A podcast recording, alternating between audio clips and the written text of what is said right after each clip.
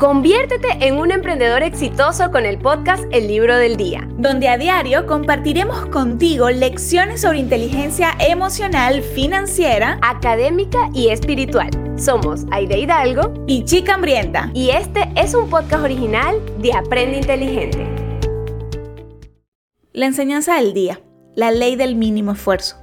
En cualquier momento, en cualquier área de nuestra vida, sin importar lo preparados que creemos estar, puede pasar algo que no podemos cambiar, algo que, genera un antes y un después, puede ser un cambio de clima repentino, una noticia inesperada, y es algo que no podemos evitar.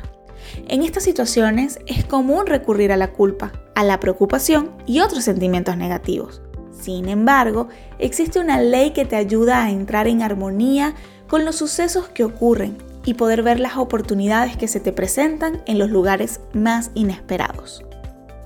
Esta es la conocida ley del mínimo esfuerzo y es una ley espiritual sobre la vida que Deepak Chopra describe en su libro Las siete leyes espirituales del éxito, como el principio de la menor acción, de la no resistencia. En pocas palabras significa que debemos aceptar las cosas que no podemos cambiar, dejar de luchar contra lo que ocurre y soltar las preocupaciones y ansiedad por el futuro la vida puede ser muy impredecible a veces, pero tratar de controlar el resultado de los acontecimientos a la fuerza es luchar contra lo que está destinado a ser y lo que el universo tiene reservado para ti. Hay tres principios que podemos seguir para aplicar esta ley en nuestras vidas.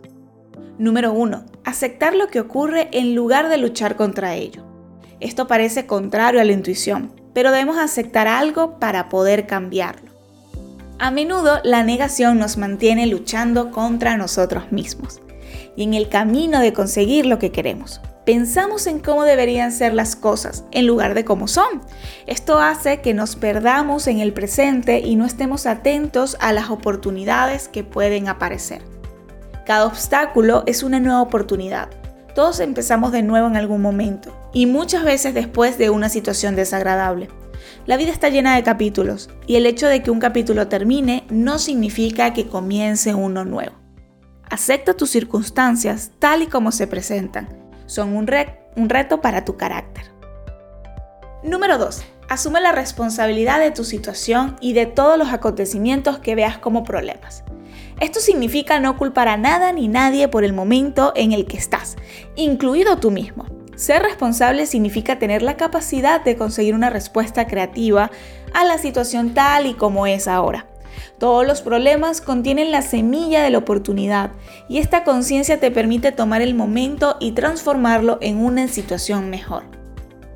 Número 3. Ríndete. Una de las mayores causas de la ansiedad es el deseo de controlar todo. Sin embargo, no se puede controlar todos los acontecimientos del mundo, ni todas las malas situaciones en las que nos encontramos.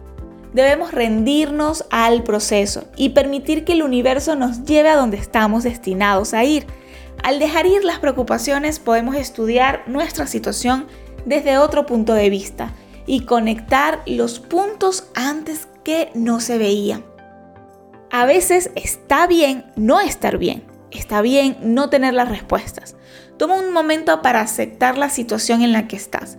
Toma responsabilidad y deja ir tus preocupaciones para que puedas ver las oportunidades que se te presentan.